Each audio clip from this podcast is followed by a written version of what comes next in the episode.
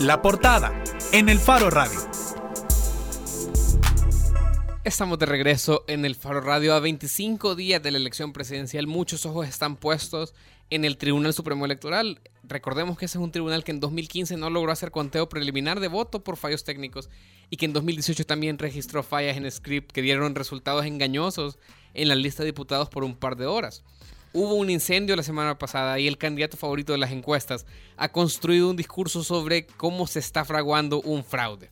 ¿Qué garantiza el sistema de salvadoreño? ¿Es posible manipular los resultados de una elección? ¿Y cuán confiables son los árbitros de esta contienda? Para hablar de ese tema, para resolver estas preguntas, hoy invitamos a Oscar Campos, quien es coordinador del área de transparencia y anticorrupción en la organización Iniciativa Social para la Democracia, ISD. ISD además es parte de una misión de observadores electorales en consorcio con la Universidad de El Salvador y AUPRIS. Oscar, bienvenido. Bueno, gracias. Eh, un honor estar acá nuevamente en los micrófonos del Faro Radio.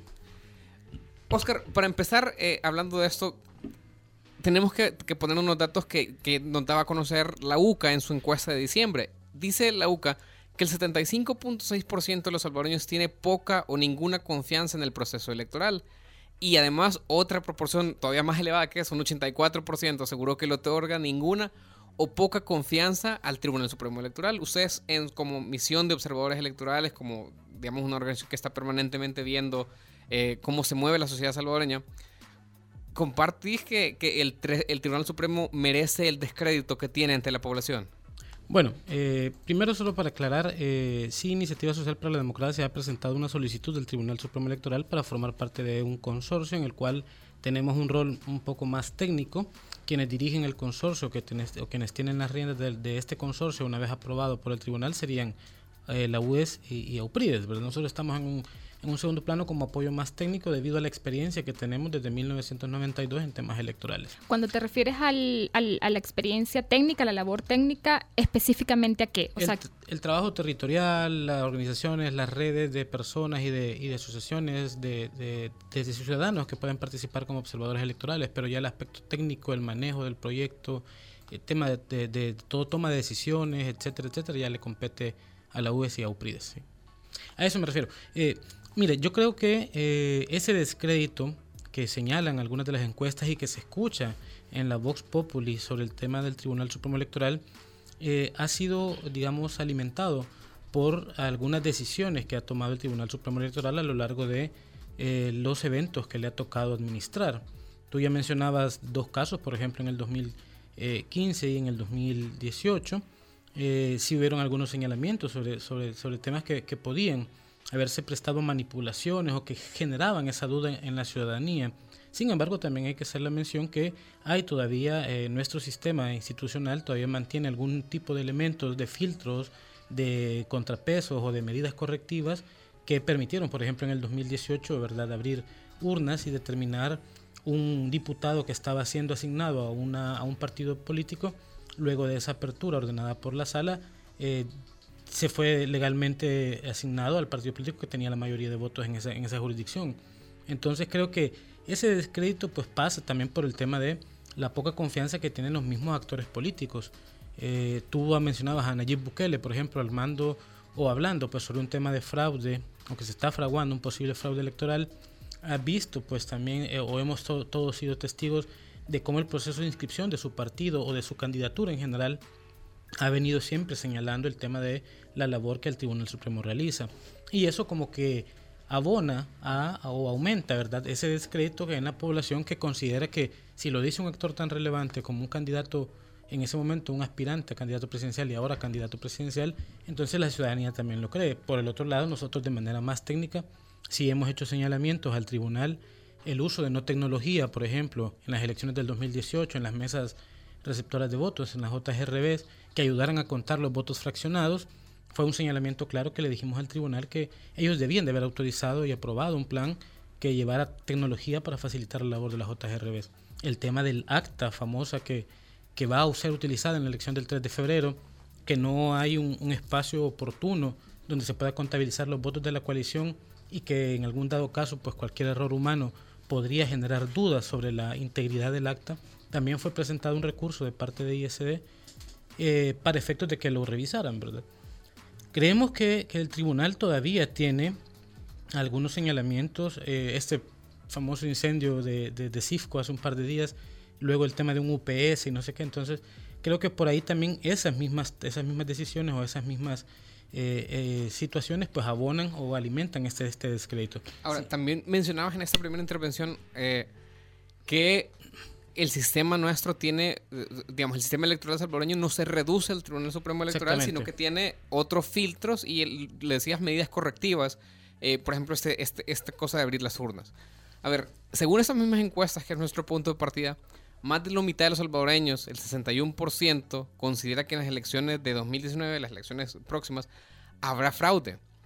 ¿Ustedes comparten esa, esa preocupación? Es decir, ¿el fraude debería ser un tema que nos preocupe como ciudadanía en este proceso electoral? No, el tema del fraude como tal no. Es decir, yo, yo creo que en esta, a esta altura, después de más de cuatro eventos electorales que, que, los que el Tribunal Supremo Electoral, después de la firma de los acuerdos de paz, ha llevado a cabo, y a pesar de los señalamientos, tú te recordás a Norman llorando y diciendo, y, digo llorando... Eh, o sea, textualmente, literalmente, pues, literalmente, pues, o sea, no, no, no es por, en son de broma. Eh, por el tema de la, de, de, la elección, luego eh, los cacerolazos, etcétera, etcétera. O sea, siempre han habido señalamientos de este tipo y sobre todo cuando hay una persona o un partido político que no, no es el ganador en una contienda electoral. Sin embargo, creo que el tema de hablar de fraude en el tribunal o que se pueda prestar para la elección del 2019 eh, debería de quedar en un segundo plano. Al contrario, deberíamos de estar hablando de transparencia del proceso electoral. ¿Sí? O sea, ¿cuál es la medida más eh, importante, más relevante para evitar precisamente cualquier tipo de fraude?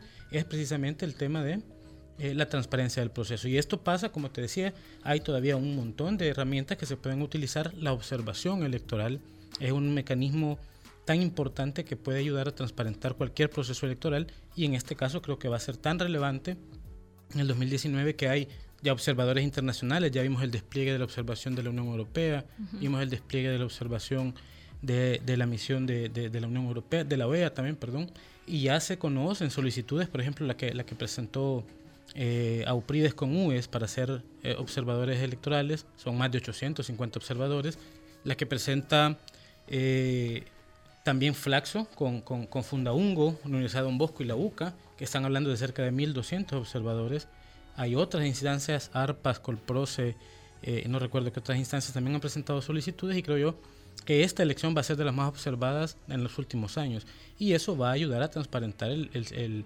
evento electoral. Hay otro punto también eh, y que ha estado, digamos, en boga estos últimos días eh, por la convocatoria a inscribirse como parte del ejército de votos de los diferentes partidos, ¿verdad? En la elección pasada hubo ciudadanos convocados a integrar juntas receptoras de votos que se quedaron sin participar porque cuando llegaron encontraron que sus espacios ya habían sido llenados. ¿Fue efectiva la despartidización de juntas a partir de la sentencia de la sala?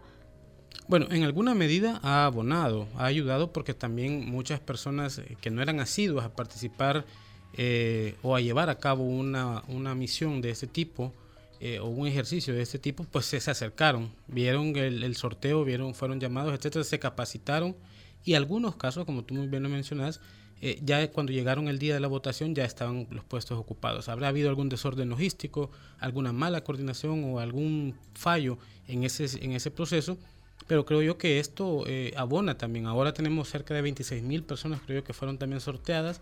Yo he estado viendo gente a la que le ha llegado la, la, notificación vía, vía carta, donde se les, se les invita a ser partícipes y ya, pues lamentablemente algunos todavía tienen ese, ese sentimiento de que, ah, yo no quiero ir, que me salí sorteado y qué mal. Pero hay otras personas que yo he visto que han asumido el compromiso de poder participar eh, y eso es bueno, es decir, no vamos a cambiar de la noche a la mañana, de un día para otro, un sistema que teníamos completamente dominado por los partidos políticos a un sistema en el cual se pretende, ¿verdad?, ciudadanizar más estos organismos electorales temporales. También hay algunas situaciones que pasan y que, exceden un poco el control del mismo tribunal. Por ejemplo, desafilias a 100 personas de tu partido para que luego vos los tengas como ciudadanos no afiliados y que puedan ser eh, sujetos de ser electos o de ser tomados en cuenta. Al final tienen una afinidad, una simpatía con los partidos políticos, pero eh, eso ya escapa de tu control en realidad. Mira, y vaya, ya, yo no sé si es que esta es una de las elecciones que va a ser más observadas. Tenemos este elemento adicional de la despartización de juntas receptores de votos. Tenemos un montón de, de, de, de situaciones que, que abonan, digamos, Es decir, el fraude en este país requeriría una conspiración enorme de un montón de gente que no necesariamente está de acuerdo y que seguramente no, no responde al mismo signo político. Lo decimos porque en, eh, ya recordabas, ISD tiene observando elecciones desde el 92 y hemos tenido momentos delicados en, en, en, todas las elecciones que han ocurrido desde entonces. Eh, en el Faro, por ejemplo, en un editorial recordaba la elección a la alcaldía de San Salvador de 2006 y esto que mencionabas, las presidenciales de 2014, eh, con los candidatos ahora diputados eh, Portillo Cuadra y, Normal Quijano, incluso eh, haciendo un llamado a, las bases del ejército. ¿no? Ninguna de esas, de, esos reclamos tuvo mayor trascendencia, más allá del, del calor del momento y nunca hubo una crisis de credibilidad eh, de, así completa como digo como lo que ha sucedido en Honduras eh, como lo que ha sucedido en Nicaragua eh, para irnos a, acá nomás en Centroamérica crees que está suficientemente probado el Tribunal Supremo Electoral es decir no solo esta configuración sino que todas las anteriores configuraciones desde que está no sé Walter Araujo Eugenio Chicas o sea se ha aprobado en diferentes momentos. Sí, bueno, el Tribunal Supremo Electoral eh, a lo largo de estos años ha tenido, quieras o no, pues como te digo, señalamientos, ¿verdad? Algunos señalamientos muy fuertes, como los que hacían los candidatos estos, eh, Norman Quijano y, Portillo Cuadra incluso. Eh, de igual manera, señalamientos cuando era Walter Araujo presidente del tribunal, cuando Arena dominaba, pues después de tres periodos, cuatro periodos de ganar presidenciales tenía el mando del Tribunal Supremo Electoral y cómo se, se, mencionaba que había manipulación del registro electoral interno, que Arena siempre salía favorecido, etcétera, etcétera. Pero el tema de la participación de la ciudadanía es lo que ha permitido, digámoslo hasta cierto punto, que estos señalamientos no pasen a una condición de mayor impacto como lo sucedido en Honduras, como lo sucedió en Nicaragua, por ejemplo. El tema de la institucionalidad, que puede estar muy vapuleada, puede señalarse mucho a la PNC, puede señalarse mucho al, mismo Tribunal Supremo Electoral, etcétera, pero todavía la institucionalidad en El Salvador tiene algunos eh, eh, puntos que, le permiten decir no se ha todavía roto en, sí el, Estado de Derecho o no se ha roto en sí, ¿verdad? En una elección, independientemente sea legislativa o, presidencial, eh, esa situación de controles. yo pienso también que la participación, como te decía, la participación del ciudadano ayuda, porque como tú muy bien lo decías, para que haya un fraude es como cuando perseguís un delito. Si hablas tú del delito de lavado de dinero, un delito de lavado de dinero no lo puede cometer una sola persona. Tiene que tener una serie de actores de diferentes ámbitos, un bancario, eh, un, que te lava el dinero, es decir, el, tú mismo que sacas el dinero, quien te lo recibe, un montón de actores. Y en este caso, un posible fraude electoral tendría que contar con la participación de tanto las instituciones públicas, incluso algunas instituciones privadas, los organismos de observación electoral internacionales, los organismos de observación electoral nacionales, las universidades, es decir, se ha desplegado tanta gente con, con este tema y en especial, en especial en esta elección, que por primera vez hay una posibilidad de que tres, tres fuerzas políticas puedan aspirar realmente a, a llegar a la presidencia entonces creo que sería muy, muy, muy difícil hablar de un fraude. Yo creo que aquí debemos de hablar más, como te decía, de transparencia y hay que darle el voto de confianza, aunque no nos guste, hay que darle el voto de confianza al Tribunal Supremo Electoral. Yo he visto un cambio en el Tribunal Supremo Electoral de la elección 2018 de marzo, de la elección 2014 de, de Sánchez Serén, a esta elección. Hoy, por ejemplo, este, este asunto del, del incendio, la reacción casi que inmediata de llamar a una conferencia de prensa, de darle información a la ciudadanía, eso te habla también muy bien del tribunal. Te está diciendo que por lo menos está poniéndose un poco en el tema de darle la información al ciudadano para evitar ese tipo de especulaciones. A pesar de la posible negligencia, o sea, de la, evidente negligencia, digamos. Sí, es decir, hay que determinar los factores. Se conoce de un tema de UPS y no sé qué, eh, puede ser eso, puede no serlo, ¿verdad? Pero ahí ya tenés también el tema de la credibilidad de las investigaciones que pueda realizar la PNC ah, bajo la orden de la, de la dirección eh, eh, administrativa de la, de la Fiscalía. Y las misiones de observación pueden llegar a solicitar información sobre ese episodio hacer solicitudes de información. Recordemos que en este caso las misiones de observación internacional firman un convenio con el Tribunal Supremo Electoral, no están solamente regidas por el Reglamento de Observación Electoral Nacional e Internacional, sino que tienen un convenio donde se establece qué tipo de accesos, qué tipo de información pueden ellos eh, proveer o pueden solicitar. Y yo creo que si OEA o Unión Europea le piden al tribunal una información o lo hace la misma embajadora que vimos que hoy estuvo reunida con el tribunal y el mensaje del embajador es un mensaje bastante fuerte porque dice que tiene plena 100% de confianza en el, tribunal. en el tribunal y en las acciones que está tomando. Entonces creo yo que por ahí se están mezclando un montón de, de factores que pueden ayudar a aunque se sienta mucho ese tema de fraude, fraude, fraude en el aire, pero que institucionalmente se están tomando acciones para prevenirlo o para tratar de disminuir esa sensación en el, electorado. Oscar, el, el, político Rubén Zamora también ha opinado y él ha participado en estas reformas electorales que una de las garantías eh, de que no ocurra fraudes que la propia constitución faculta a los partidos políticos para vigilarse a sí mismo. Y ahí está el ejemplo de las juntas receptoras de votos, donde todos los partidos, incluyendo Gana, que es el partido de Nayib Bukele, eh, va a tener a sus representantes. ¿Opinas lo mismo? Sí, la verdad que sí. O sea, la configuración de los organismos electorales temporales, de los organismos como las GEM, las JET y estas JRB, permiten ese mismo control. Es más preocupante el tema de que no lo hiciera. Es decir, imagínate tú eh, por poner un número, no, no, lo tengo a la mano, pero por poner un número, ¿cuántas personas habrá inscrito Vamos para poder ser miembros de JRB? Estamos hablando de 9.558 JRB para esta elección, más las 10 de voto en el exterior.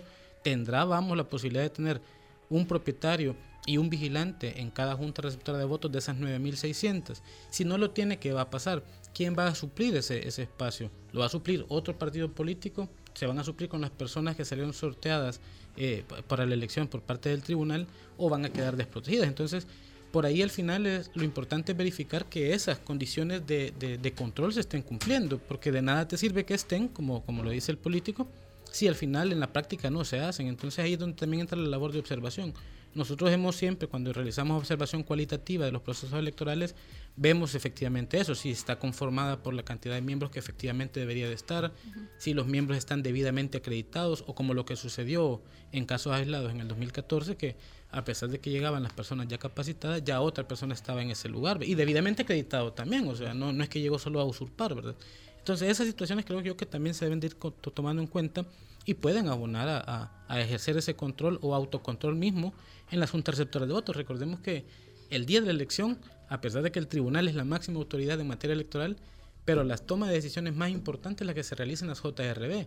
El llenado de esa acta es lo más importante que puede haber porque después el acta eh, no todas las actas con inconsistencia se abren o, se buscan eh, reconfirmar los datos a través de la apertura de urnas. Entonces creo que yo que ahí es donde hay que poner más énfasis. Solo para cerrar el tema del TC, ya decías que has visto cambios de la elección del 2014 e incluso la del 2018.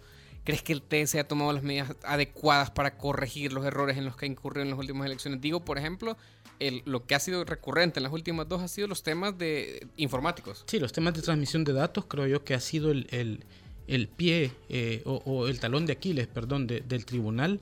La primera, la decisión del 2014 de contratar empresas eh, individuales para que luego fue un bastante bueno para sacar del monopolio de ese tema de, de transmisión electoral y abrirlo más fue una idea bastante buena, pero la implementación no fue la correcta.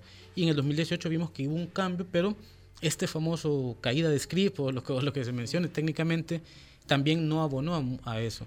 Esperamos, vimos el, resultado de esta, de esta primera prueba de transmisión que se realizó el domingo pasado. Esperamos que los demás simulacros permitan tener o generar ese sentido de confianza, porque ese ha sido en especial, como tú muy bien lo decís, el tema electrónico, la, la, la, pieza que le falta a este tribunal. Ojalá, eh, y te digo, como se están dando las cosas, creo yo que el tribunal puede y debe dar mayor información tanto a la prensa como a la ciudadanía para, para de verdad verificar que esto no está siendo, no está siendo así, porque no, no basta con que te diga se nos quemaron 100 escáneres, pero tenemos 400 más. que te demuestren en la práctica que ese error o que esa situación que ocurrió no va a afectar en ningún momento la transmisión, ¿verdad?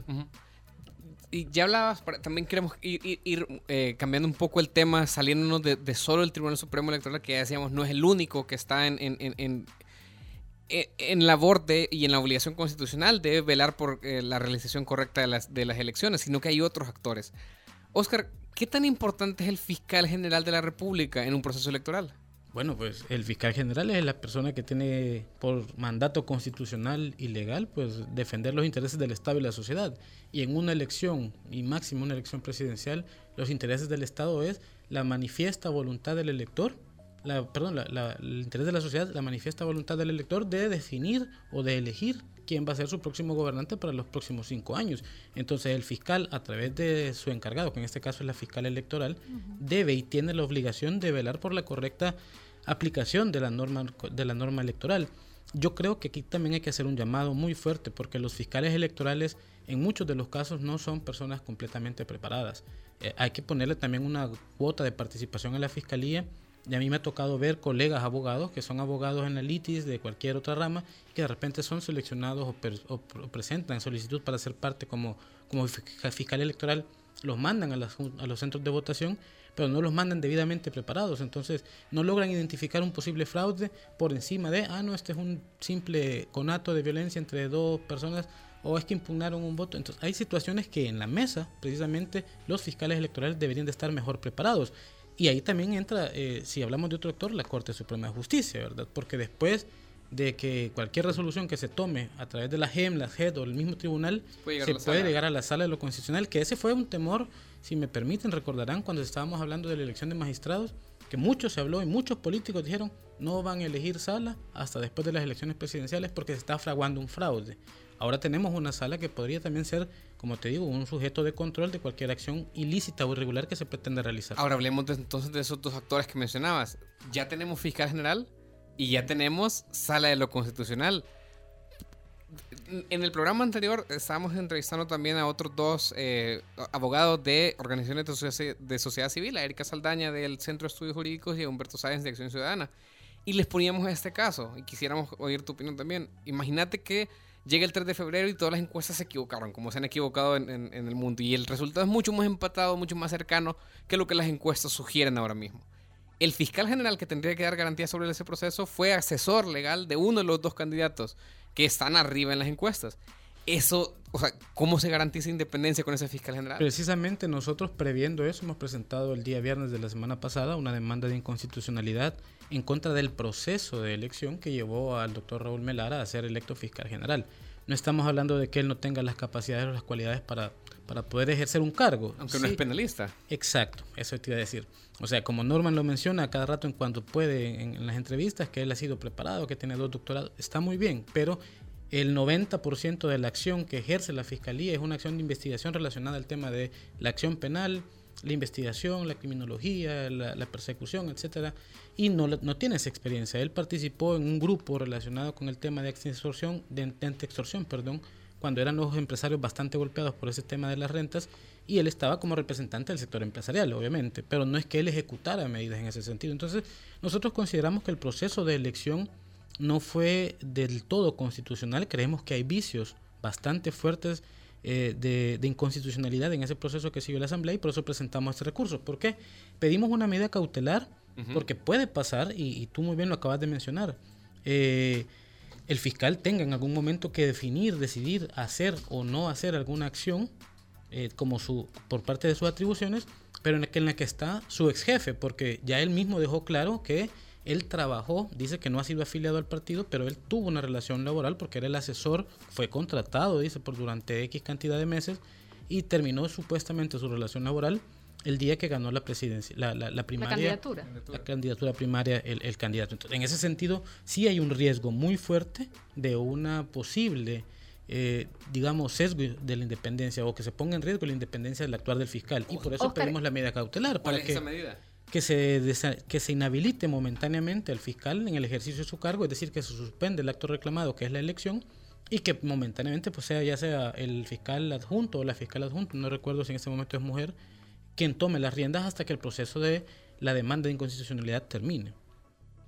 Solo que se esperaría, ustedes esperarían, por ejemplo, que eso suceda previo al 3 de febrero. Bueno, sí, de, hecho, yo no creo que la sala eh, vaya a tomarse más de un mes o dos meses en analizar la admisibilidad de la demanda, porque recordemos que la medida cautelar es una solicitud que va adjunta y que se resuelve en la admisibilidad de la demanda. Ya no estamos, hay otras medidas que hemos solicitado también, una en especial que les voy a contar más adelante, que va hasta que ya se haya una sentencia.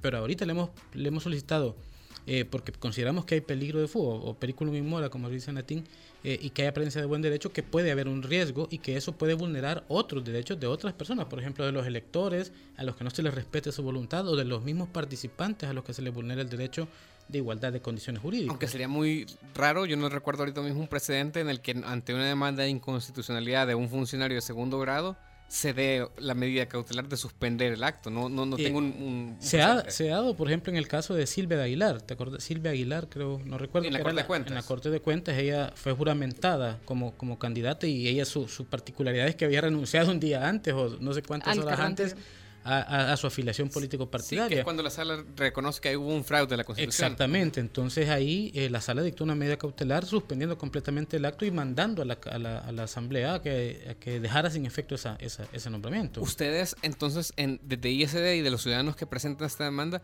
¿ustedes creen que este famoso vínculo material con el partido político en el caso de Raúl Melara es claro?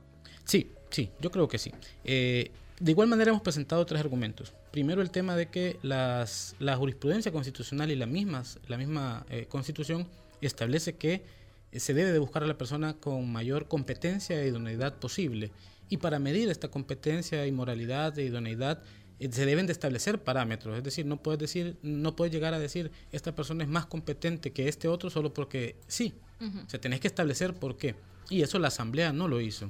Luego, ¿Y qué es lo que ustedes están impugnando? en Estamos, este caso? estamos diciéndole que la Asamblea no cumplió con esa labor. Ahora, el segundo argumento es, eh, si tú tenés 33 que se inscribieron, aspirantes, y luego uno renuncia, te quedan 32, y luego cómo es que tú vas depurando esa lista de 32 hasta llegar a 3, no se conocen qué parámetros se tomaron de evaluación o por qué se consideró que estos otros 3 eran más, más idóneos o tenían mejores competencias que los otros 29. Incluso yo señalaba, él no es penalista y habían cuatro personas que tienen una experiencia penal increíble, o sea, 8, 10, 20 años de estar litigando en materia penal, eh, trabajadores, exfiscales, etcétera, etcétera, que no fueron considerados siquiera en la lista de 10. Entonces, ese proceso deliberativo que la Comisión Política llevó a cabo fue a puerta cerrada. Ustedes recordarán que hasta incluso a Leonardo Bonilla, diputado independiente, lo sacaron o, o no lo invitaron a las reuniones. Y Norman señala en, sus entrevistas, ah, es que de repente nos sentamos a negociar en un café o nos vemos en un hotel y ahí platicamos. Eso no es lo que dice la Constitución. Entonces ese es el segundo argumento. Y el tercero, la vinculación material. Sin ánimo de poner nombres, porque no, no me gustaría que dijeran, ah, es que se está defendiendo Arena o el Frente. Hay casos de muchos de los eh, funcionarios electos, tanto en la administración de, de- de- de Mauricio Funes como en la administración de Sánchez Serén, que eran afines al partido y que fueron, por cosas menores que las que a Raúl Melara se le señalan, declarados inconstitucionales. Nosotros sí podemos poner nombres porque... sí, no, eh, claro. eh, Sí. O sea, Tito Celada, por ejemplo, expresidente del. Consejo Nacional de la Judicatura, salió en un acto partidario apoyando al presidente Sánchez Serén. Ulises Rivas, creo que era el magistrado del TCE, era un caso por una reunión, por asistir a una reunión. Estaba sentado en una mesa, precisamente. En una me- lo había invitado a una universidad, a una mesa, en un evento donde llegó eh, el candidato, no sé quién del partido. Entonces, Y el caso... en este caso estaba cantando el himno nacional. ah, y el, el- no, la marcha de Eh, la arena. marcha de La arena. marcha de arena. La marcha de arena. Y, eh, claro, y, y- y- y además está el, el vínculo este contractual que ya, ya Claro. señalaba Oscar, Claro. que además es también un, un- un argumento que se usó en el caso de otro asesor, pero del FMLN, Ricardo Iglesias. Ricardo Iglesias, precisamente. Ricardo Iglesias, que todavía sigue siendo ahora eh, asesor de la fracción legislativa, ya no es magistrado suplente porque fue declarado inconstitucional. A diferencia del doctor Salomón Padilla, que fue como quien romp- como que el que se rompió el hielo de este tema de la vinculación partida, porque él sí, Sí. manifiestamente había dicho que, que era fin al partido, ¿verdad? Ah, Oscar, usted, pero entonces lo que usted reconoce ahora o lo que usted dice es que esos eran menor que lo que ahora Sí, vemos. si, Raúl lo pone- si lo pones en comparación, digamos, o sea, ninguno de ellos salía, can- aparte de, de- de Salomón Padilla, pero ninguno de los otros salía cantando el himno o la marcha del partido político del cual se le, se le atribuyó su, su- su- su vinculación material. Ninguno sale teniendo una relación contractual específicamente con la figura política más importante de ese instituto político en un año preelectoral. Eh, y ninguno va a estar sujeto precisamente a conocer cualquier tipo de situaciones. Y, les adelanto, yo estaba viendo una publicación de un periódico digital sobre una posible concesión en la cual eh, la sociedad calleja SADCB participó. Entonces recordarán que el artículo 152 de la Constitución prohíbe que cualquier candidato a cualquier cargo de elección popular sea concesionario del Estado. ¿Qué va a pasar cuando le pidan la opinión al fiscal, en este caso, sobre, ese, sobre esa concesión, si es legal o ilegal? Va a tener la solvencia para poder decir si es una concesión ilegal porque Carlos Calleja es so- socio o es parte de la sociedad Calleja SADCB, que es parte de la concesionaria. eh, Es decir, habrán situaciones que ponen en riesgo eso. Oscar, ¿y por qué no hemos visto esta claridad en, otros abogados? eh, eh, eh, este tipo de expresiones, porque parecería muy evidente. No, es que son evidentes, pero yo creo que la incongruencia y la incoherencia en algunos discursos ha estado a la luz. Por ejemplo, Eh, eh, yo respeto mucho a, los colegas de sociedad civil con los que hemos estado, hemos compartido micrófonos, hemos compartido espacios en el tema de elecciones fiscales anteriores, hablamos sobre la reelección de Luis Martínez, hablamos sobre las elecciones de Corte de Cuenta, de magistrados de la Corte Suprema de Justicia, somos un, bloque de sociedad civil bastante unidos y consecuentes. Ahora un par han salido eh, queriendo, quizás no haciendo, tomando acción, digamos, tan directas como lo han tomado en otros casos, han sacado un par de comunicados y todo, es comprensible en el sentido de que puede ser que no le dieron seguimiento a este proceso como le hemos dado seguimiento nosotros al proceso de elección del fiscal. Y en algunos otros casos que sí creo yo que hay una incongruencia política porque eh, no es eh, del todo un proyecto tan ajeno a lo que ellos consideran que podría ser lo más idóneo. Eh, yo te menciono aquí, te puedo mencionar un nombre, el doctor Domingo Méndez, el día de hoy está hablando en una entrevista, que no se puede que decía penar a perpetuidad a alguien que ha sido miembro de un partido. Pero sí, pero eso hace ocho meses, cuando se está hablando de los magistrados, no lo decía, decía que al contrario, ¿verdad? Que por qué UNAJUT por qué los otros partidos, habían, por qué las otras asociaciones de abogados habían presentado personas que tenían claros vínculos materiales con el partido, ta, ta, ta. Entonces creo yo que ahí es más incongruencia o incoherencia en los discursos. Y, no sé si es falta de voluntad o que la voluntad política les está moviendo. Entonces, esto lo podría decir. Oscar, ya para finalizar, ¿ustedes confían en que la actual sala de lo constitucional va a actuar apegada a la línea jurisprudencial cuando también esos mismos señalamientos que hacía sobre el proceso de elección de fiscal, algunos de esos señalamientos ocurrieron en la elección de, de la actual sala de lo constitucional, habiendo negociaciones repartición de cuetas, con los mismos diputados lo decían claramente, ¿de verdad confían que va a, resolver de acuerdo a esa línea?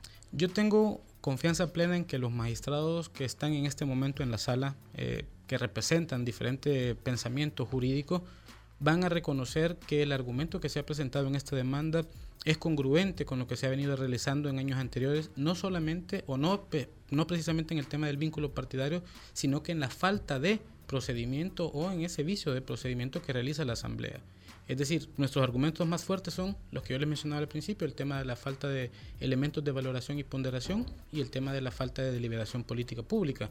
Eh, el tema de la vinculación material sí lo agregamos nosotros en nuestra demanda, pero creo yo que esta sala va a poder resolver con los argumentos que le hemos presentado teniendo en cuenta los antecedentes de líneas jurisprudenciales que ya se, ya ya se conocen, una inconstitucionalidad en contra de la elección de Raúl Melara y que va a, a, ser un, un, un espacio o una oportunidad para conocer si en materia de vinculación material o formal van a cambiar el criterio. Yo creo que no lo van a cambiar en materia de procedimientos, van a mantener lo mismo que ya dijo la sala anterior. ¿Y fue una decisión deliberada de ustedes ponerle más ponderación a ese primer argumento? No, la verdad no. Eh, a nosotros no nos gustaría que cambiaran, digamos, ese criterio jurisprudencial, por eso nosotros no le metimos ese criterio como el único, como muchos eh, eh, especulan, ¿verdad? Que es el único factor de, inconstitucionalidad que puede haber. Para nosotros es más el procedimiento en general, porque recordemos que la idoneidad y la competencia solo se puede medir a través también de si hay independencia o no. Y si en este caso existe un riesgo, pero eso es parte de la idoneidad como, como todo un bloque. Entonces, creemos que es por esa línea la que, la que, decidimos demandar así. Y he escuchado yo otras, otras organizaciones de sociedad civil que están pensando incluso meter más demandas ya con el tema más vinculado a, lo partidario, igual será, será la sala la que decida al final. Bien, bueno, vamos a seguir pendientes de esa, de, esa demanda y de los resultados que nos dé esta, a ver cómo es esta sala de lo constitucional, porque solo así lo vamos a poder conocer realmente. Muchísimas gracias, Oscar, por acompañarnos. Este día estamos hablando con Oscar Campos, quien es coordinador del área de transparencia y anticorrupción en Iniciativa Social para la Democracia. Hacemos una pausa y al regresar vamos a, venir hablando de nuestro especial de educación y de unos, unos eventos que se vienen en el Faro. Ya volvemos.